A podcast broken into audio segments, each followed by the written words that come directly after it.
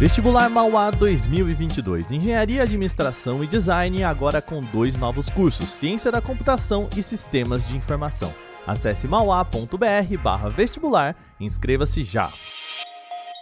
Olá, hoje é quarta-feira e o Canal Tech News traz a chegada dos Honor 50 com serviços da Google, recursos de link do Instagram para todo mundo, novos processadores da Qualcomm e muito mais. Eu sou o Wagner Waka, vem comigo para as notícias do dia.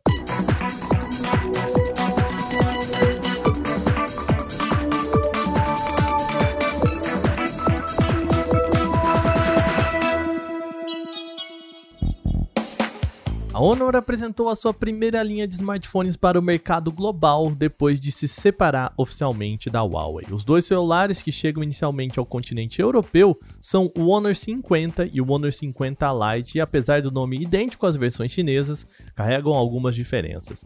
A principal delas é que os modelos têm os serviços Google. Vamos recapitular aqui. A Huawei teve um embate com o governo de Donald Trump em 2020 e que culminou naquele banimento da companhia chinesa.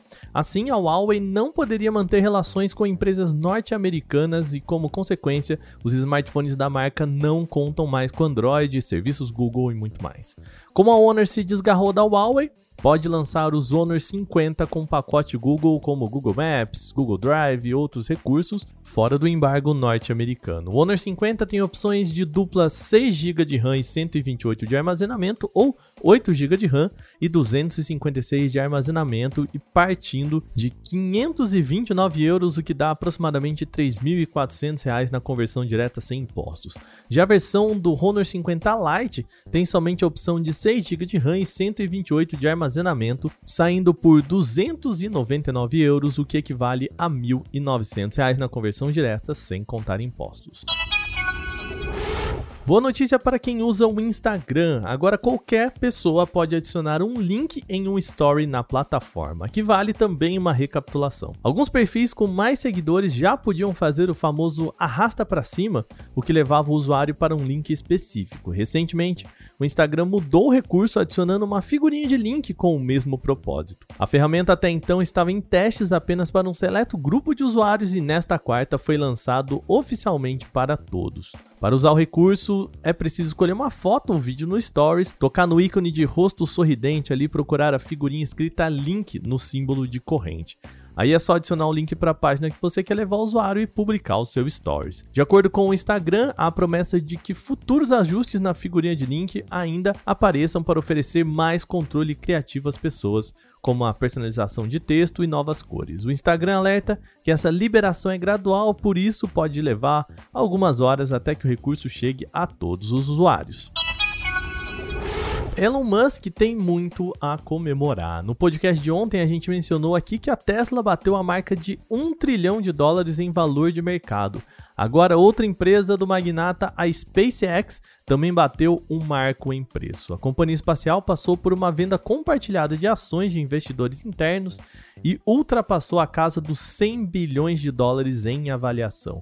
Com isso, a SpaceX se tornou a segunda empresa privada mais valorizada no mundo, perdendo apenas para a chinesa ByteDance, a proprietária do TikTok. A subida aconteceu por conta de um acordo da SpaceX com investidores novos e já existentes para vender até 755 milhões de dólares em ações internas. A empresa passa, portanto, a ser chamada de centicórnio, que é quando ela vale 100 vezes o valor de um unicórnio de 1 bilhão de dólares. Ainda a SpaceX foi escolhida pela NASA para criar o lander lunar que será usado no programa Artemis, o qual vai levar os astronautas de novo à superfície da Lua. Entretanto, o desenvolvimento do lander está suspenso devido a disputas jurídicas em andamento. Em paralelo, a SpaceX também continua desenvolvendo o veículo Starship e segue também expandindo sua constelação de satélites Starlink. A Qualcomm apresentou alguns novos chips mobile para a série Snapdragon 700, 600 e 400, atualizando aí os componentes que devem aparecer em novos smartphones e tablets. A proposta principal é que esses novos chips ampliem a oferta de 5G mundialmente. Os mais poderosos deles são o Snapdragon 778G Plus 5G, que é uma versão melhorada do 778G, oferecendo GPU e CPU mais poderosas e também sendo desenvolvido para extrair o melhor de jogos e inteligência artificial. Para intermediários, há o novo Snapdragon 695 5G, que vai chegar como uma versão mais poderosa do Snapdragon 690, também oferecendo renderização gráfica 30% mais veloz e 15% de melhoria em desempenho. O modelo de entrada é o Snapdragon 480 Plus 5G, a versão melhorada do 480 convencional. O objetivo é conseguir dar suporte para câmeras de até 64 megapixels e tela Full HD a 120 Hz. Empresas como a Xiaomi, Motorola, HMD Global, a da Nokia, a Honor, Oppo e Vivo Mobile já confirmaram que estão trabalhando em parceria com a Qualcomm para levar esses processadores mais recentes a novos produtos, os quais devem aparecer somente no início do ano que vem. A Michelin e a General Motors estão trabalhando juntas para lançar um pneu chamado Uptis, o qual não vai precisar de ar e com isso também não fura.